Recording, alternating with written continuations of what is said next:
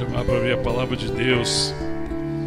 Evangelho segundo Lucas, capítulo 22, Lucas 22, a partir do verso 7. Quem for achando, se puder ficar de pé para a gente ler juntos. Amém, queridos. Lucas, capítulo 22, a partir do verso 7. Todos acharam? Amém. Diz assim a palavra de Deus. Chegou o dia da festa dos pães asmos, em que importava comemorar a Páscoa. Jesus, pois, enviou Pedro e João, dizendo: Ide preparar-nos a Páscoa para que a comamos. Eles perguntaram: Onde queres que a preparemos? Então lhes explicou Jesus: Ao entrardes na cidade, encontrareis um homem com um cântaro de água. Seguiu até a casa em que ele entrar. E dizei ao dono da casa: O mestre manda perguntar-te: Onde é o aposento no qual hei de comer a Páscoa com os meus discípulos? Ele vos mostrará um espaçoso cenáculo mobiliado. Ali fazei os preparativos. E indo, tudo encontraram como Jesus lhes dissera e prepararam a Páscoa. Chegada a hora, pôs-se Jesus à mesa e com ele os apóstolos. E disse-lhes: Tenho desejado ansiosamente comer convosco essa Páscoa antes do meu sofrimento. Pois vos digo que nunca mais a comerei, até que se cumpra no reino de Deus. E tomando um cálice, havendo dado graça, dizendo, disse: Recebei, reparti entre vós. Pois vos digo que de agora em diante não mais beberei do fruto da videira, até que venha o reino de Deus. E tomando um pão, tendo dado graça, o partiu e lhes deu, dizendo: Isto é o meu corpo oferecido por vós, fazei isso em memória de mim. Semelhantemente, depois de cear, tomou o cálice, dizendo: Este é o cálice da nova aliança no meu sangue, derramado em favor de vós. Amém? Vamos orar. Te adoramos, ó Deus, te louvamos, te agradecemos, Pai, por aquilo que o Senhor já tem ministrado ao nosso coração, por esse tempo de comunhão, de louvor, de culto ao Senhor, Pai. Te agradecemos pelas orações pelas intercessões, ó Deus, pela bênção de estarmos aqui reunidos presencialmente, e alguns irmãos e irmãs também através das mídias digitais. Te agradecemos, Pai, porque tudo é graça do Senhor. E nós te pedimos agora que o Senhor ministre a tua palavra ao nosso coração. Que a tua palavra venha fundamentar a nossa vida, que a tua palavra traga revelação, produza fé, ó Deus, ilumine o nosso caminho, aqueça o nosso coração, Pai. Tudo para o louvor do Senhor e para a nossa alegria, Pai. Essa é a nossa oração, em o nome de Jesus. Amém. Amém, querido. Podeis sentar.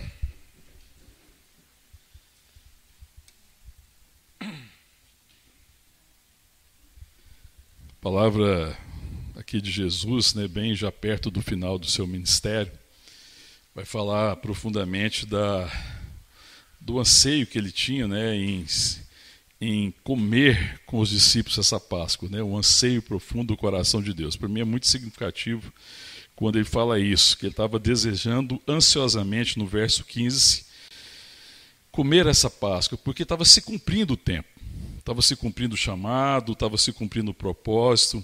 Ele é o Cordeiro de Deus que tira o pecado do mundo. Ele tinha caminhado com os discípulos, estava ensinando os discípulos, ensinando os seus corações e está chegando esse tempo tão precioso, né, nesse momento ímpar na vida de Jesus, e aqui nesse momento ele estabelece a ceia, né, porque Jesus é o nosso cordeiro pascal. Né, Israel celebrava a Páscoa, né, que é, lembrava o livramento da morte dos primogênitos dos, dos, dos judeus, dos hebreus, quando o anjo da morte passou sobre todo o Egito e houve a morte dos primogênitos, mas a, a, o povo de Deus foi livre da morte. O anjo passou por cima. Não houve morte na casa dos, dos, do povo de Deus. E a Páscoa lembrava isso. E eles celebravam sempre a Páscoa, é, era no dia 14 do mês de Nisan, que corresponde mais ou menos a abril, ela coincide realmente mais ou menos com a nossa, com a nossa data, a data que nós celebramos. E a festa dos pães asmos eram sete dias, que era uma festa que misturava com a Páscoa. Na verdade, era celebrada junto.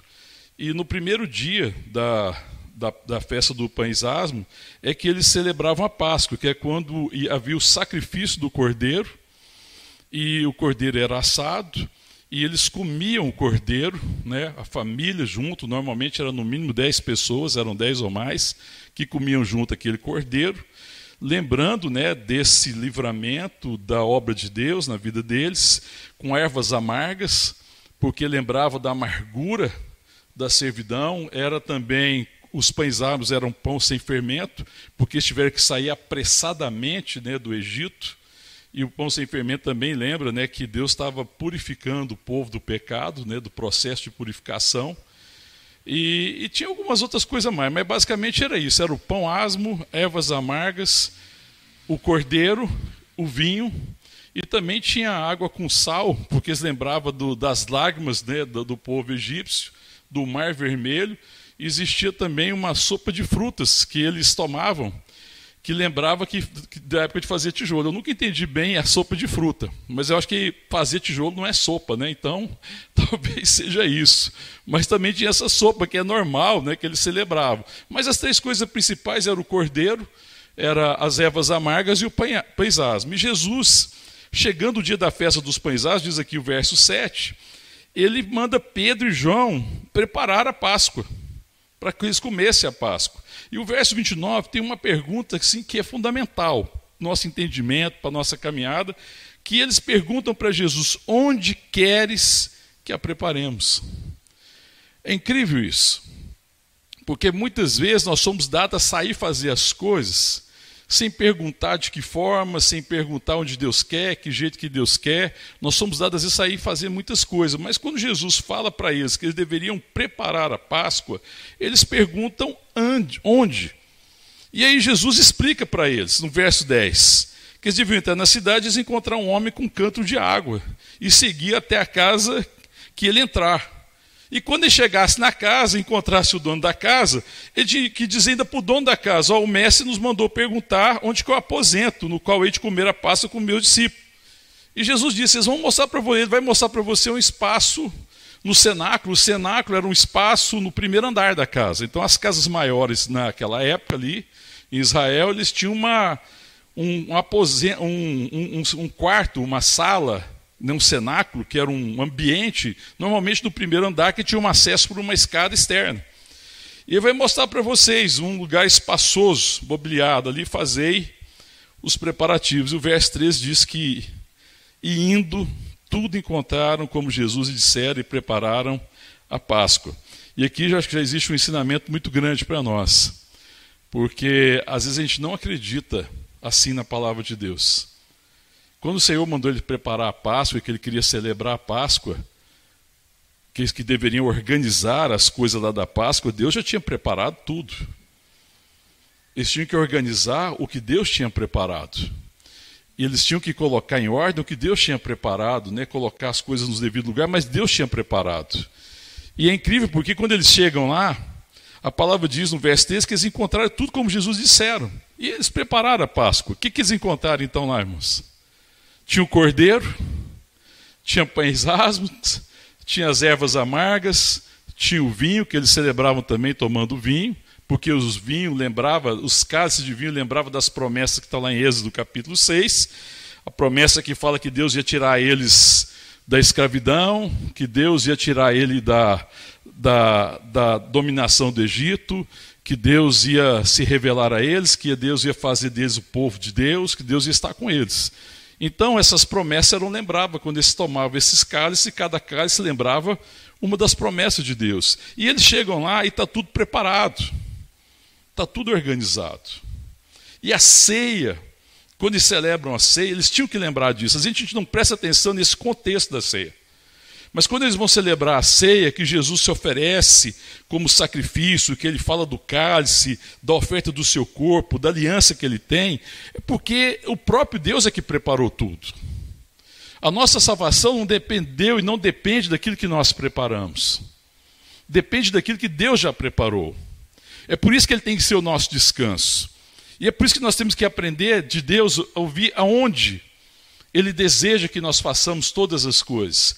Porque aquele que Deus está nos chamando a fazer e a realizar com Ele, através dele, é aquilo que Ele já tem preparado e aonde Ele tem preparado. Porque Deus já tem preparado tudo.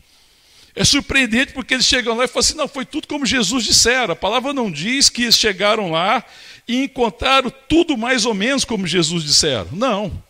Da forma que Jesus disse, eles encontraram. Eles entram na cidade, o que foi a primeira coisa que eles viram quando eles entraram na cidade? Um homem carregando um cântaro. Quem que carregava cântaro normalmente? Eram as mulheres, que normalmente carregavam o cântaro. E aí ele chega lá e encontra um homem carregando um cântaro. E é interessante porque quando eles encontram esse homem, Jesus fala assim: siga-o. Vocês vão chegar na cidade e vocês vão ver um homem carregando um cântaro de água. Seguiu até a casa em que ele entrar. Não tinha que fazer pergunta nenhuma, irmão. Tinha?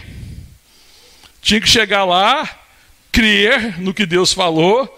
Chegou lá, olha, o homem com o cântaro está ali, ele está indo naquela direção. Você tinha que fazer alguma pergunta, irmão? Sim ou não? Mas a gente faz, né, assim, irmão? A gente faz um monte de pergunta, né?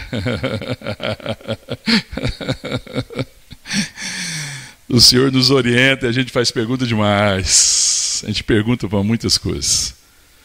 A gente pergunta para nossa carne, para nossas ambições, pergunta para os outros, pergunta o que, que os outros acham.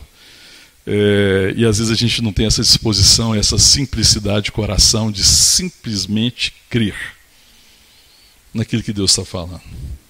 Pensei que iria ser uma coisa improvável. Falei, Senhor, se o Senhor falasse que tem uma mulher carregando um cântaro e que ela está vestida com roupa mais ou menos assim, ia ser mais fácil, não era?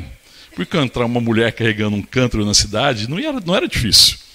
Talvez fosse difícil identificar qual. Mas eles, Jesus fala: tem um homem carregando um cântaro. Ele está indo na direção de uma casa. E vocês devem ir até essa casa. E a gente tem que aprender isso, amém, irmão? A crer naquilo que Deus está falando, naquilo que Ele está orientando. Porque eles seguiram ele até a casa, e quando chegar lá na casa, vocês falam com o dono da casa. O mestre manda perguntar-te onde é o aposento no qual hei de comer a Páscoa com os meus discípulos. Ele vai mostrar para vocês o espaço. Sabe, querido, eu fico pensando que ele está nos ensinando aqui a fundamentar a nossa vida na palavra de Deus.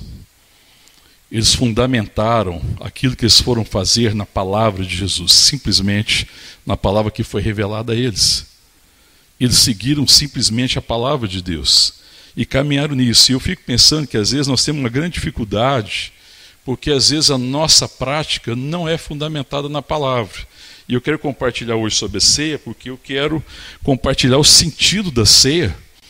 Porque às vezes a gente vê a ceia apenas como um ritual, como um rito, e não consegue compreender profundamente o sentido da ceia. Sabe, quando você lê, lê a palavra de Deus em Atos 2, abre lá comigo, deixa marcado Lucas aí. Vamos lá rapidinho, Atos capítulo 2, está aí bem perto à frente. No verso 42.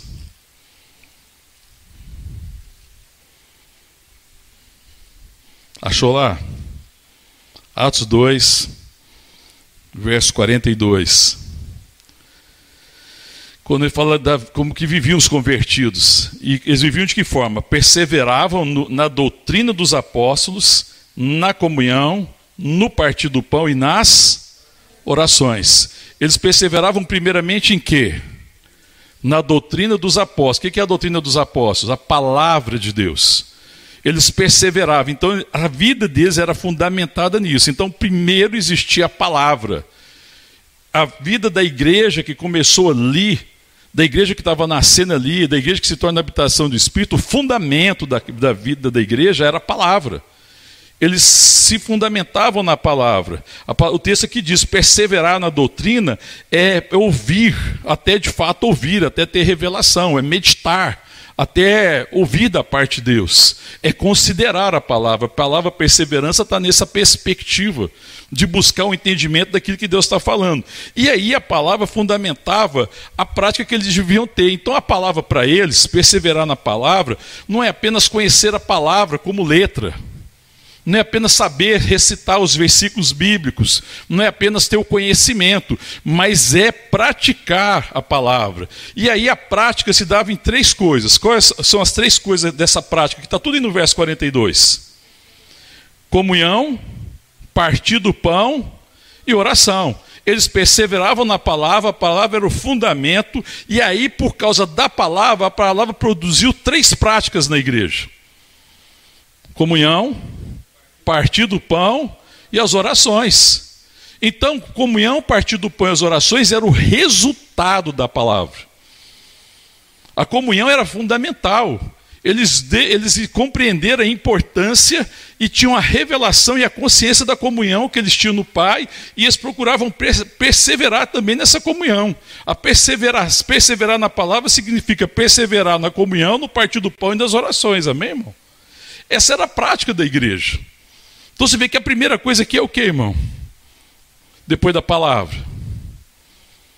Comunhão. E a ceia fala de comunhão. A ceia fala da comunhão que nós temos com o sangue do Cordeiro. A ceia fala do Senhor Jesus que veio e repartiu. Porque ele veio e estabelece uma nova aliança. Este é o meu sangue que é dado em favor de vós. Esse é meu corpo que é dado em favor de vós para que o corpo agora seja o nosso corpo, porque nós agora somos o corpo de Cristo, amém, irmão? Para que o Espírito de Deus também seja o Espírito que habita conosco, nós somos um só no Senhor, nós somos um só com Deus. Então a comunhão é fundamental, o Pai e o Filho têm uma comunhão perfeita e extraordinária. E a palavra me chama essa comunhão de amor, de comunhão de graça. E eles compreenderam isso, tanto que a prática deles diziam. E as pessoas percebiam, e a igreja era conhecida por, pelo quê? Pela sua comunhão, pela repartir do pão e pela oração. Uma igreja que tinha comunhão, uma igreja que repartia o pão e uma igreja que orava. Essa era a marca da igreja. Amém, irmão? Eles tinham essa consciência de pertencer um ao outro.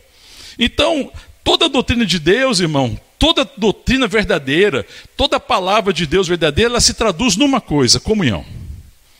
A palavra de Deus que não se traduz em comunhão é letra, é morta, é vazia de sentido. É estranho toda palavra que não produz a comunhão. Porque a palavra ela tem que produzir isso, porque ela está produzindo em nós a vida de Deus. E aí nós vamos percebendo que essa revelação que Deus tem para mim, da sua verdade, do seu fundamento, da sua palavra, nunca é uma revelação para mim individualmente, mas é uma revelação para nós. Toda, toda palavra que Deus está ministrando ao nosso coração, Ele está ministrando a nós, amém, irmão? É uma palavra que Ele está ministrando à igreja.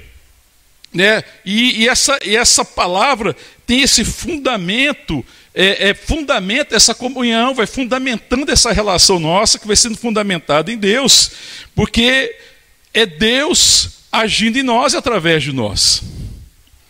E talvez essa seja a dificuldade. Então a lembrança da ceia a ceia deve nos lembrar e deve fortalecer a nossa fé da comunhão que nós temos com Ele e da comunhão que nós temos uns com os outros, meu irmão. A ceia nunca é uma ministração individual. A ceia sempre foi uma ministração à igreja. Amém, irmão?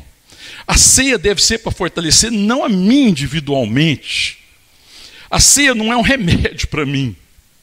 Mas a ceia deve fortalecer a minha fé e promover a comunhão deve lembrar que nós somos um só. E a ceia deve me lembrar que Deus está me chamando para repartir, porque o Filho repartiu. A ceia deve ser uma lembrança que eu não vim participar e que eu não estou participando da igreja, do culto da igreja para receber, mas que eu participo da comunhão do corpo para repartir. Quando Paulo escreve à igreja que estava lá em Corinto, na primeira carta aos Coríntios, o que, que ele reclama dos, dos irmãos lá de Coríntios em relação à ceia? Lembra, irmãos? Ele não corrige eles. E fala que a reunião deles estava sendo para o pior. Então, irmão, pode ser que o dia de ser torne a igreja pior. Está entendendo o que eu estou falando, irmão? Pode ser que a ceia no meio da igreja torne a igreja pior. Porque se eu venho na ceia para receber para mim, pensando em mim, pensando no que eu posso receber da parte de Deus. Se eu vim aqui de forma religiosa, se eu vim participar do ritual, e isso não gera no meu coração o anseio pela comunhão, a revelação da comunhão e o desejo de abençoar a igreja, de abençoar os irmãos, então está fazendo mal. E assim está fazendo mal em muita igreja, irmão, em muitas congregações, porque se tornou um ritual. Vazio. Porque no dia da ceia eu preciso ir, afinal de contas eu posso faltar todo dia. Mas na ceia eu vou. Porque senão não vou ser abençoado, né? Não, irmão. A ceia não é para me abençoar. A ceia é para lembrar que eu já fui abençoado com toda sorte de bênçãos espirituais nas regiões celestiais em Cristo Jesus. A ceia é para lembrar que as promessas de Deus que me foi dada foi para que eu me torne participante da sua natureza e como participante da sua natureza eu me torne um abençoador. Eu me torne alguém que reparte. Eu me torne alguém que busca comunhão com os santos como forma de repartir porque certamente Deus deseja abençoar irmãos, irmãs, pessoas através da minha vida. Amém, irmão? Então, as promessas de Deus não é para alimentar minhas expectativas de receber alguma coisa a mais de Deus. As promessas de Deus é para me dar a certeza que eu já recebi e que eu preciso caminhar nessa fé, nessa comunhão e ter comunhão e estar onde Deus quer que eu esteja, para estando onde Deus quer que eu esteja, eu veja que todas as coisas já estão preparadas para celebrar a vida de Deus. Amém, irmão? Glória a Deus, irmão. Está tudo preparado, irmão. Então as promessas é para que eu esteja no lugar certo, crendo, tendo convicção que tudo que nós precisamos já está preparado pelo Senhor. Amém? é muito significativo o que está escrito aqui no texto. Vocês vão até um lugar, mas vocês vão entrar na cidade, vão encontrar um homem carregando um cântaro. Ele vai levar vocês até uma casa. Lá vocês falam com o dono da casa e falam onde é que é que nós vamos preparar a ceia do Senhor. E vai mostrar para vocês um aposento mobiliado, um cenáculo. Lá vocês preparem tudo. Eles chegaram lá e qual foi a surpresa, irmão? Hã? Eles tinham que levar alguma coisa? Nada. O que, que eles precisaram? A única coisa que eles levaram no coração? A fé. A palavra. Eles estavam fundamentados naquilo que o Senhor disse. E o extraordinário que chegou lá estava tudo preparado. Amém, irmão? Porque o Senhor prepara todas as coisas. É Ele que prepara. O que a gente tem que aprender é estar no lugar certo. E qual que é o lugar que Deus está nos chamando, irmão? É o lugar da comunhão. É estar nele e aonde ele está preparando tudo. Este é o lugar que eu preciso estar. Você vê que Deus sempre nos chama para a comunhão. Sempre.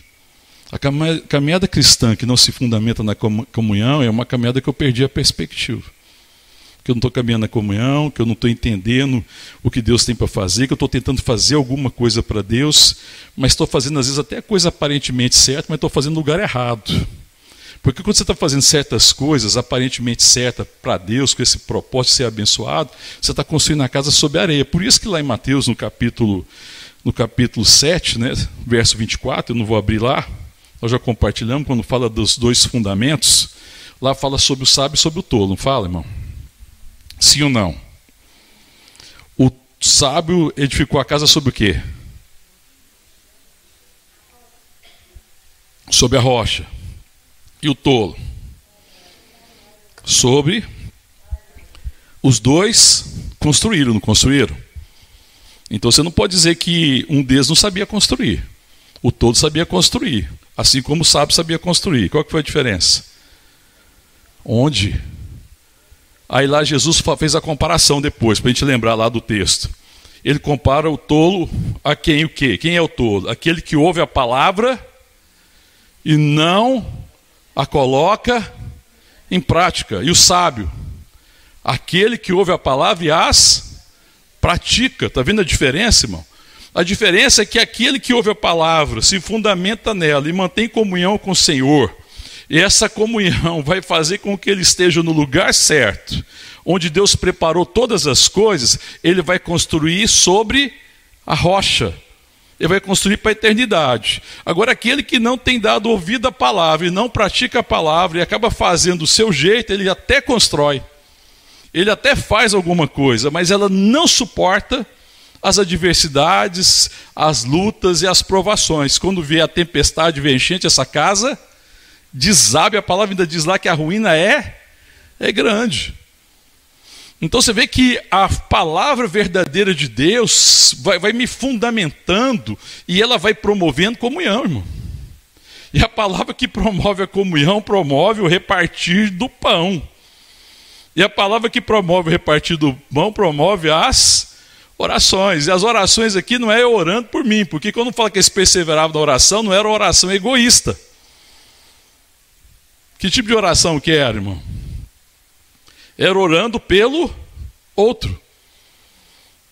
E quando e orar pelo outro é orar por mim no seguinte sentido: é orar para que eu seja bênção na vida do outro. Amém, irmão?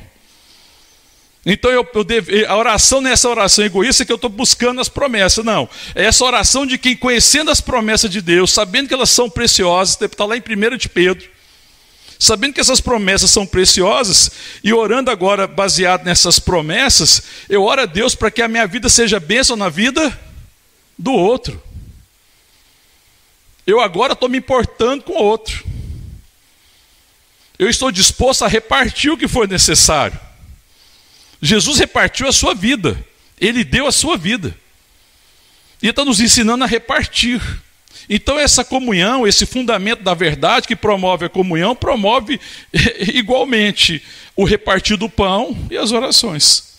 Amém, irmão? Mas eh, qual que é a igreja que está que tá se pregando hoje? Qual é a doutrina que se prega hoje da igreja, irmão? Nas igrejas, infelizmente, no geral.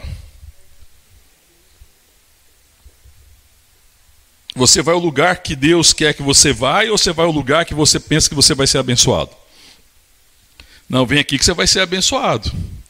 Faz a campanha que você vai ser abençoado. Faz isso que você vai ser abençoado. Faz aquilo que você vai ser abençoado. Então, não está falando de onde, está falando de quê? Satanás é que propõe essas coisas. Você faz alguma coisa que, se você fizer as coisas certas, se você apertar os botãozinhos certos, Deus vai ficar te devendo e vai ter que te abençoar. Isso é uma palavra bem do inferno.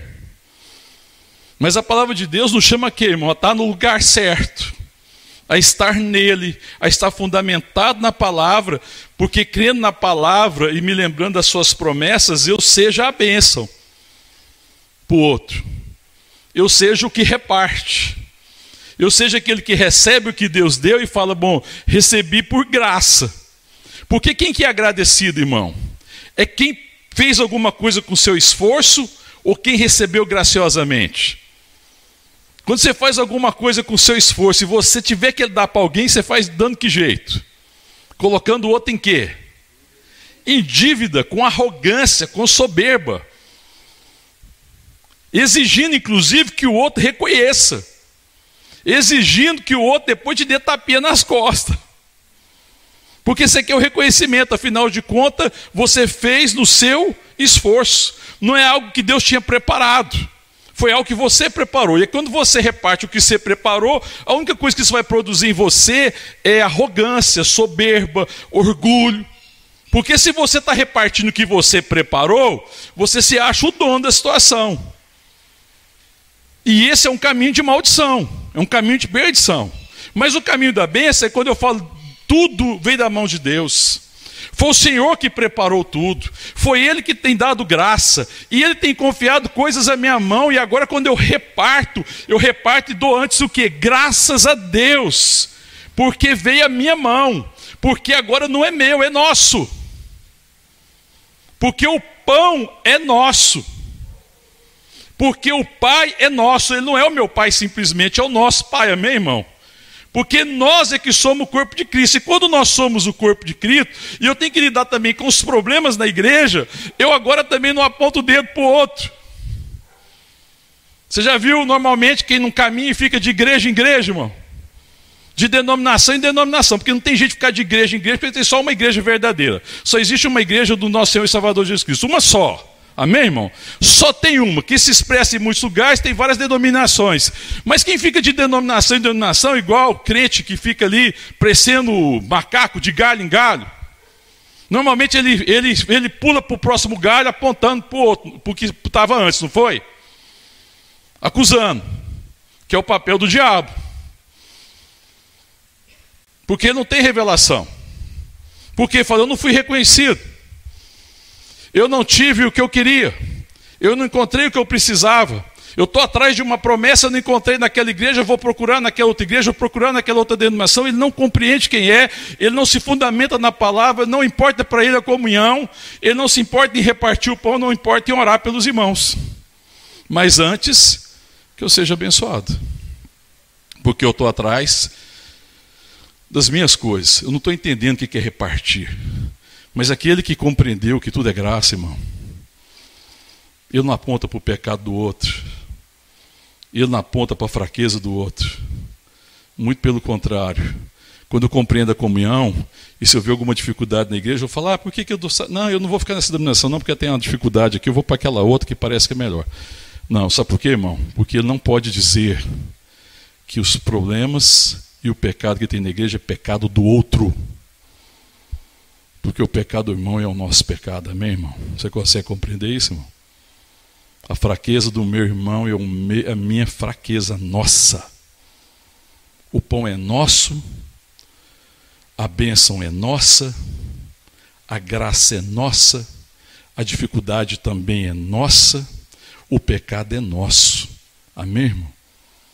Então, quando existe essa perspectiva, existe uma coisa extraordinária na comunhão verdadeira: perdão. Porque o que leva as pessoas a arrependimento é o perdão. Porque o perdão não deixa as pessoas retidas, mas o perdão libera as pessoas para se arrependerem.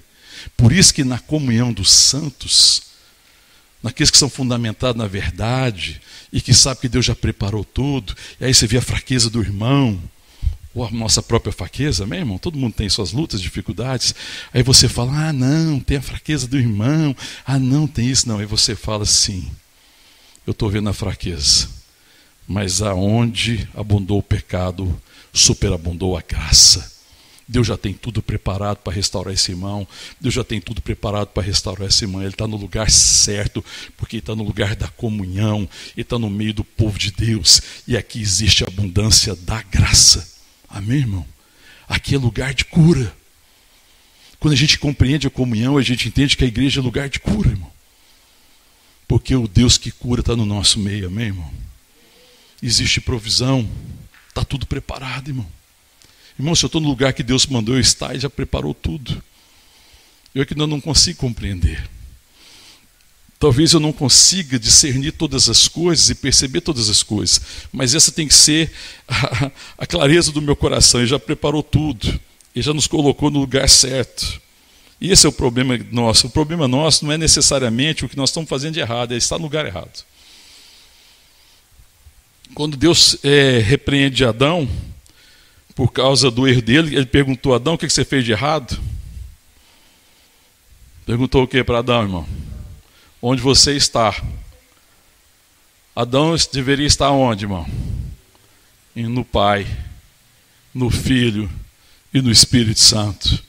E quando ele saiu do lugar que deveria estar, que era a comunhão com o Pai, com o Filho e com o Espírito Santo, ele errou. Então a gente erra quando ele sai do lugar que ele deveria estar. Então você vê que foi deixar a comunhão com, com Deus que fez Adão pecar. Por isso que Deus não pergunta para Adão: o que, que você fez? Porque não é o que eu faço. É porque eu deixei de estar onde eu deveria estar.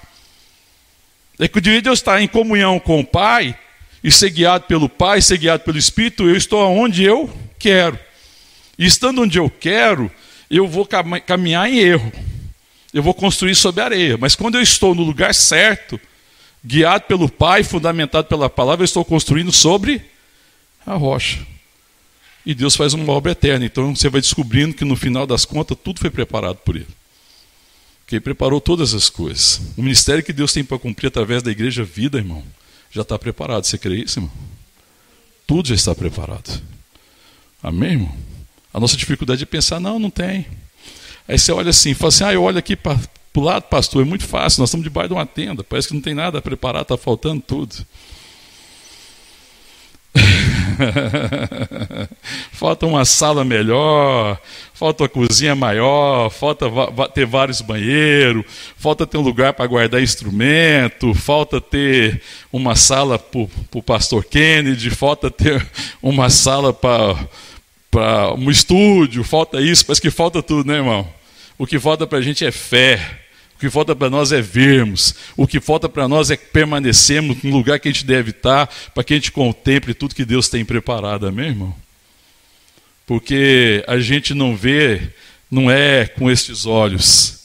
Nós devemos ver com os olhos do coração. E Deus já tem preparado, amém, irmão? Deus não enfiou a gente numa roubada. A gente pensa que Deus enfia a gente numa roubada. A gente entra no roubado o dia que você sai do lugar que você tem que estar. Aí você entra numa roubada. Aí depois você quer que Deus te livre da roubada. Mas Deus não te livra muitas vezes, sabe por quê? Porque o que Deus quer fazer é te tirar do lugar errado para te trazer para o lugar certo. Amém, irmão? E a gente quer que Deus só livre a gente da roubada. E a gente pensa que o trabalho de Deus é livrar a gente da roubada, porque nós entramos no lugar errado e agora Deus tem que livrar. Não, primeiro Ele vai te trazer para o lugar certo, amém, irmão? Vai para o lugar que tem preparado. A palavra aqui, quando fala que aquele homem que levando um cântaro, aquilo fala da obra do Espírito Santo, irmão, conduzindo os irmãos. A palavra de Deus diz que nós somos é, lavados pela palavra. O Espírito vai produzindo isso. E esse lavar da palavra vai tirando todo engano. O lavar da palavra é tirar toda, toda conversa falsa para que eu ouça o Espírito, para que eu entenda a verdade, para que eu me fundamente na verdade. E assim eu cumpro o meu ministério e o meu chamado. Quando você vê lá em Salmos capítulo 1, lá fala que da, do homem bem sucedido, não fala? Sim ou não? Qual que é a diferença? Ele está fazendo, está no lugar certo ou não? Está plantado junto a ribeiros de águas. Ele estava no lugar certo. E aí, no devido tempo, ele produz o fruto. E quem fazia produzir o fruto? Era o que ele realizava? Lá não fala que é o que ele realiza, mas é porque ele está no lugar da comunhão. Ele está no lugar que Deus plantou ele. E aí, em comunhão com a palavra e com a verdade, ele vai acabar construindo a coisa certa e vai ser bem sucedido. Você vê que o lugar é mais importante. Quando você lembra lá do filho pródigo, Lucas capítulo 15, pouco atrás, do filho que deixou todas as coisas, pediu herança e foi embora. Qual que foi a dificuldade do filho? O que, que ele deixou, irmão? Ele deixou o lugar certo. Ele deixou a comunhão com o Pai. A bênção era o Pai. Era estando em comunhão com o Pai que ele ia conhecer a verdade e ia edificar uma vida verdadeira. Ele deixou o lugar certo e ele foi para o mundo. E lá no fundo ele dissipou todas as coisas, acabou tudo a herança que ele achou que resolvia a vida dele.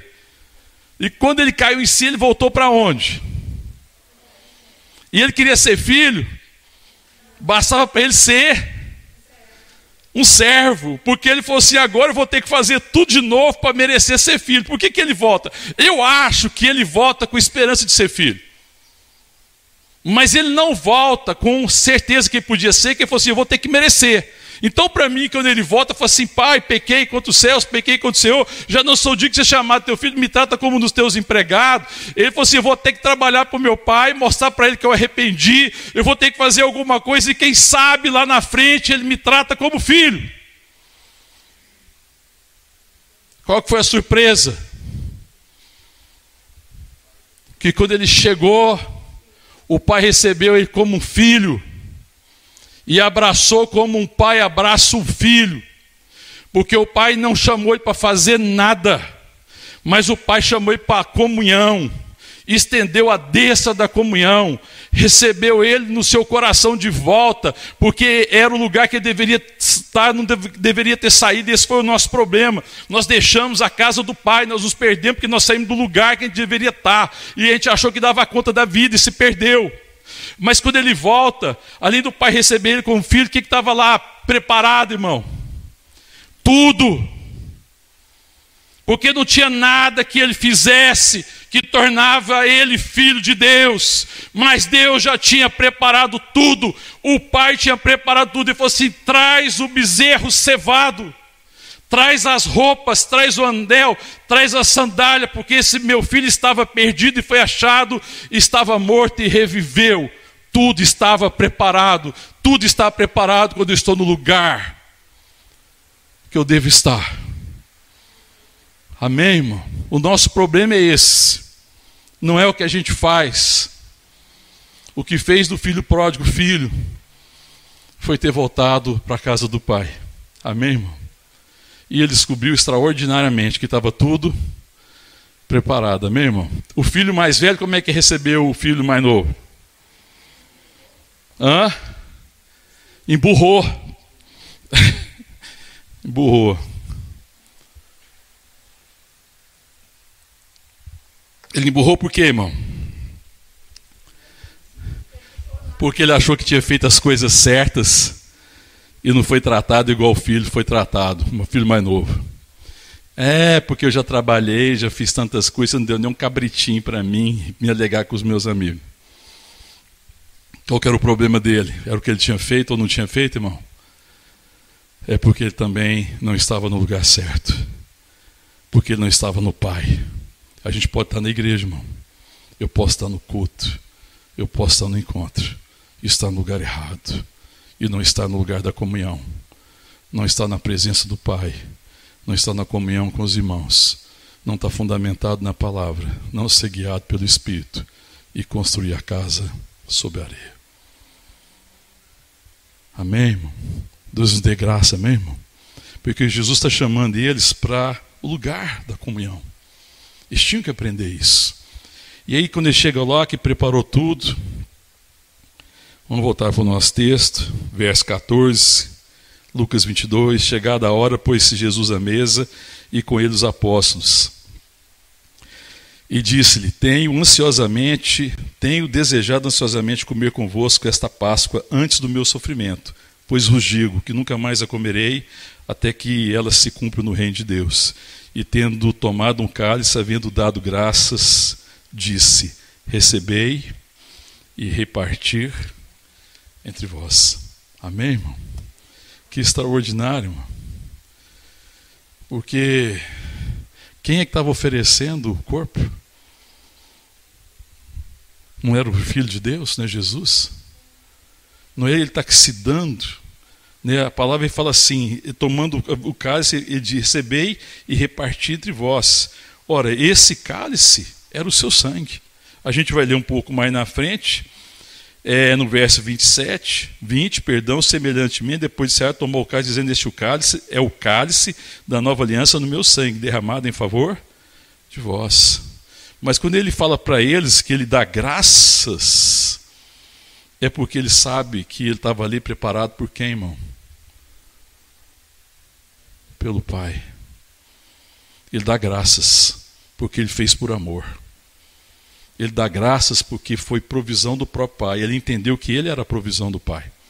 E ele fala para fazer o quê?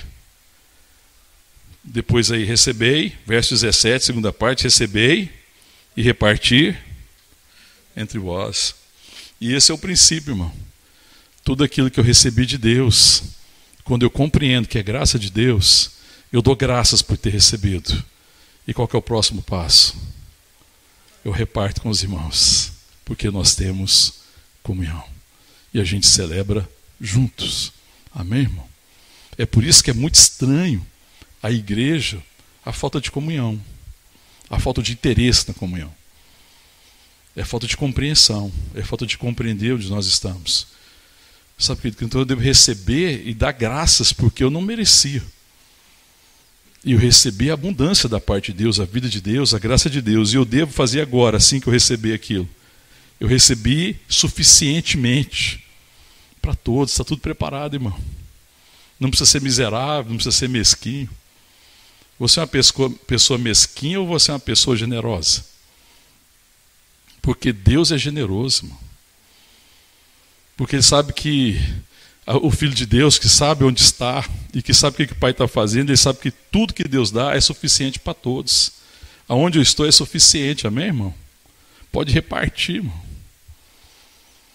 Às vezes você pode olhar e pensar assim: puxa, eu não estou enxergando com os meus olhos físicos essa abundância. Se você repartir, você vai ver. Porque é preciso caminhar por fé, amém, irmão? É preciso caminhar por fé e ter certeza que já preparou tudo que não é aparentemente preparou tudo, né? preparou algumas coisas, ele preparou tudo. E se Deus me colocou na comunhão do corpo, em algum lugar, no ministério, na família, no casamento, onde quer que eu esteja, irmão, Ele me colocou ali para que eu seja aquele que reparte, que dá graças entende que chegou até mim foi favor de Deus, que eu não era merecedor, mas recebi da graça de Deus, recebi da sua abundância, para que aonde eu estiver, ali haja abundância. Amém, irmão? Será que nós somos abundantes assim, irmão? Será que a igreja do Senhor Jesus nessa terra é essa igreja abundante? Que é abundante, que é generosa, que está no lugar de comunhão, que está na relação correta com Deus e por estar nessa relação, ela sabe o que tem que fazer, aonde tem que fazer, e faz como Deus faz. Sabe que não tem temor né, das situações, mas que caminha nessa comunhão, porque a comunhão de Deus com Deus é, com o Pai, com o Filho, com o Espírito Santo, me faz semelhante a Ele. E se Ele é generoso em dar e abençoar, então eu tenho que receber todas as coisas assim. Amém, irmão? Com o coração agradecido. Porque aquele que não é agradecido é quem reparte do que é seu. Quem reparte do que é seu não reparte com gratidão. Eu nunca vi ninguém repartir do que é seu com gratidão.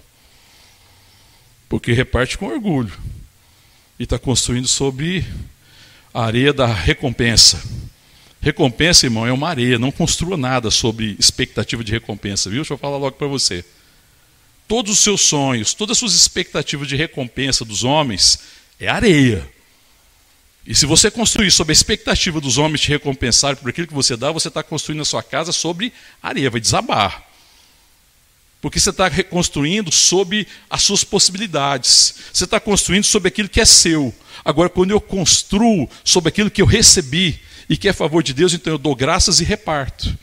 E faço isso com gratidão. Por que dá graça? Porque dá graça é falar, Deus, eu te agradeço. Eu recebo com gratidão, porque eu não merecia, veio da parte do Senhor, amém, irmão? Então eu te pergunto, o ministério, quando Deus dá dom, ele dá dom para quem? Ele dá para uma pessoa, mas o propósito é seu? O, o dom é para você, irmão? Ele dá para pessoas, ele capacita a gente com um dom específico, amém, irmão? Sim ou não? Sim. Mas é para você o dom? É para quê? É para o corpo, é para a igreja, para as pessoas que precisam. Então, quando eu sirvo através dos meus dons, eu devo ficar arrogante, arrogante, orgulhoso, porque eu estou fazendo e estou abençoando, irmão. Pessoas, se Deus desse, me der o dom da palavra e eu ficasse arrogante por achar, ah, não, eu estou ministrando a palavra e as pessoas isso e aquilo, eles deveriam ser muito gratos porque eu estou fazendo isso. Então, aí eu estava dizendo que eu estou dando para as pessoas aquilo que é meu, da minha capacidade, do, da minha possibilidade. Mas quando eu dou graças pela palavra, irmão, eu estou repartindo daquilo que eu recebi de Deus. E ainda que Ele tenha me dado o dom, o dom é nosso. Então, graças eu dou a Deus e reparta a palavra. Meu irmão? Aleluia, irmão. E fala assim: repartir entre vós. Vamos repartir a verdade. Porque essa verdade é da parte de Deus, não é da minha parte. Eu sou apenas o meio, eu não sou o fim dos dons. O fim dos dons é a glória de Deus. É para que ele seja conhecido, amém, irmão? Glória a Deus.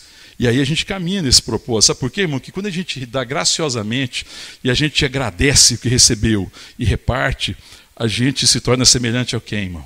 Quem tem prazer em abençoar, quem tem prazer em dar. Hã? Deus. Um filho de Deus combina com o filho de Deus avareza, irmão. Combina com o filho de Deus mesquinhez combina com o filho de Deus falta de misericórdia, falta de compaixão, combina com o filho de Deus arrogância, orgulho. Combina, irmão? Não, não combina. É por isso que nós somos muito mais conhecidos pela relação que nós temos do que pelo que nós fazemos. A palavra de Deus, lá em João 13, fala mais uns aos outros, e nisso o mundo conhecerá que vocês são os meus discípulos. E nós vamos ser conhecidos pelo quê? Pela relação. Que relação de amor, de gratidão, de compartilhar, de oração, de comunhão. Amém, irmão? Não necessariamente pelo que faz, porque eu posso fazer com um motivo completamente errado. Mas se eu fizer em amor, aí é diferente. Aí é repartir. E repartir é algo que vem da parte de Deus. Amém, irmão? Então, o que é difícil para a igreja não é ter problema. Porque todos nós temos dificuldade, temos lutas, temos problemas. Qual é a grande vergonha da igreja, irmão? Qual seria a coisa mais vergonhosa para uma igreja? não ter um ministério de música bom? Não ter um bom templo? Não ter um bom prédio? Não ter um, um excelente pregador? Hã? Não ter um excelente sonoplasta? O que, que seria a coisa mais vergonhosa? Se você chegar numa casa de gente simples, vou dar um exemplo para você para te ajudar. Quem é aqui que já é, que teve já na roça, vai na roça, conhece gente da roça ou gente do interior? Muitos conhecem, né? Quando você chega numa casa simples do interior, por mais simples que ela seja, o que, que é a primeira coisa que eles querem fazer para você? Hã? Oferecer alguma coisa. Um cafezinho, um queijo, né? Se for um goiano gosta de queijo, um mineiro, um queijo, um, um biscoitinho, né? Um pãozinho de queijo, um, um, docinho. alguma coisa que tem lá, eles vão pegar daquilo que eles têm, que eles acham de melhor, e vão repartir com você. O que, que seria uma vergonha, então, para alguém, alguém do interior, alguém simples, do meio rural, se eu chegasse na casa dele? O que, que seria vergonha para ele? Não ter nada para oferecer. não é, irmão? Então, para eles não importa a simplicidade. Então você chega num lugar, às vezes você pode chegar num lugar que é super chique, e o pessoal não te oferece grandes coisas. Às vezes você chega num lugar dos mais simples, mais humilde, e uma xícara de café é aquilo que é melhor que eles podem oferecer, o que eles têm. Porque a vergonha é não ter nada para oferecer. Agora, irmão, não é uma vergonha se no meio de nós, igreja, povo de Deus, as pessoas chegarem e nós não temos nada para oferecer, irmão? Não tiver nada para repartir? Recebei e repartir. Vergonha, irmão, não é não ter certas estruturas. Vergonha é se nós não conseguimos repartir o amor. Porque o Senhor se deu, se deu em amor e falou assim: recebei e reparti entre vós. É uma vergonha, irmão. É se a gente não conseguir repartir a nossa vida, a comunhão, o amor, a graça. Amém, irmão? Então a igreja precisa ser um lugar em que as pessoas são abençoadas nessa perspectiva, porque elas vieram para o lugar em que Deus já preparou tudo. Amém, irmão?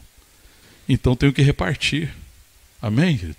Você acha que Deus traria alguém para a comunhão dos santos se já não tivesse preparado tudo, irmão? Por que, que a gente às vezes despede as pessoas vazias? Porque a gente acha que não está preparado e não compreende o que Deus está fazendo, que Deus já preparou tudo. Nós não temos essa consciência dessa comunhão com o Pai, com o Filho, com o Espírito Santo, que já prepara todas as coisas. Não temos essa consciência que quando nós estamos no lugar certo, em comunhão com Ele, todas as coisas já estão preparadas. Então, se Deus trouxer pessoas com necessidade, irmão, para o nosso meio, é porque Ele já preparou tudo. Amém, irmão? Aquilo que precisa, não a necessidade às vezes aparente, mas a, aquilo que é necessidade real já está preparado. Depois você tem que aprender a repartir. Ser uma igreja que reparte, ser um povo que reparte ser um povo que tem comunhão com Deus, um povo que, que dá valor à comunhão, que tem consciência dessa comunhão com o Pai e que entende que a, o lugar certo que nós devemos estar é esse lugar da comunhão com o Pai, com o Filho, com o Espírito Santo, ou seja, a comunhão uns com os outros, porque não é possível ter comunhão com o Pai e não ter comunhão com os outros. Tanto que lá em primeira, na carta de João, João fala assim: é, se você diz que ama Deus que, que não vê, e fala que ama o seu irmão que você. É, você diz que ama a Deus que não vê e não ama o seu irmão que você vê, você é mentiroso e o amor de Deus não está em você. Sabe por quê, irmão? Como é que eu posso dizer que eu amo a Deus e não amo meu irmão? Porque meu irmão está em comunhão com Deus. Está vendo a falta de consciência da comunhão? Como é que eu posso amar a Deus e não amar o seu corpo? Como é que eu posso amar o filho, a cabeça da igreja, e não amar o corpo, que é a igreja? É por isso que ele fala: se você fala que ama Deus, mas não ama seu irmão que vê, como é que eu posso acreditar que você ama Deus que não, que não vê? Se aquilo que é visível é tangível você não faz, como é que eu posso acreditar que você ama Deus? Mas se você ama Deus, se você está no lugar certo, você está no lugar da comunhão, você está na comunhão com o Pai, com o Filho, com o Espírito Santo, então tem comunhão com o corpo. Então você vai ser, sabe o que, no meio do corpo de Deus, irmão? Benção. Então a ceia é para reforçar o meu chamado e o seu chamado de repartir. A ceia não é para a gente chegar aqui para comer. A, ceia é para nós lembrarmos que a coisa mais importante é a comunhão. E que onde existe comunhão, existe pão repartido. Onde existe comunhão, existe oração, existe intercessão. E onde existe intercessão, palavra, comunhão, pão repartido, aí existe a vida de Deus. E nós somos conhecidos como seu filho. Porque se Deus é abundante, irmão, como é que nós vamos ser conhecidos como filho de Deus se não há abundância no nosso meio? Porque senão Deus seria mentiroso. Mas Deus é verdadeiro, amém, irmão? Glória a Deus. Então a ceia é chamado à comunhão. Quando Jesus disse aqui, voltando aqui no texto, ele diz isso, né?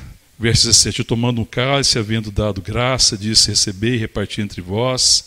Pois vos digo que de agora em diante não mais beberei do fruto da videira até que venha o reino de Deus. E tomando o pão, também tendo dado graças, o partiu e lhes deu, dizendo: Isso é meu corpo oferecido por vós, fazei isso em memória de mim. Semelhantemente, depois de cear, tomou o cálice, dizendo: Este é o cálice da nova aliança no meu sangue, derramado em favor de vós recebam e repartam. Amém, irmãos? Recebam e repartam. Então a ceia não é o lugar de comer. A ceia é o lugar de repartir. Repartir o que, irmão? A vida de Deus. Aquilo que eu tenho recebido graciosamente. Comunhão é repartir a vida de Deus. Amém? Então, onde eu estou, que Deus me colocou, verdadeiramente ali é o lugar onde existe provisão. E a provisão do Senhor se manifesta em ser bênção em ser abençoador, em repartir. Amém? A ceia tem que fortalecer a nossa fé, a nossa caminhada. Ela não gera fé, mas ela fortalece, porque ela me lembra que eu estou aqui para repartir. Me lembra que eu já recebi. Me lembra da preciosidade da comunhão. Me lembra da preciosidade de caminharmos juntos e que eu devo preservar essa união, essa unidade do Espírito no vínculo da paz. Amém? Vamos ficar de pé, vamos orar.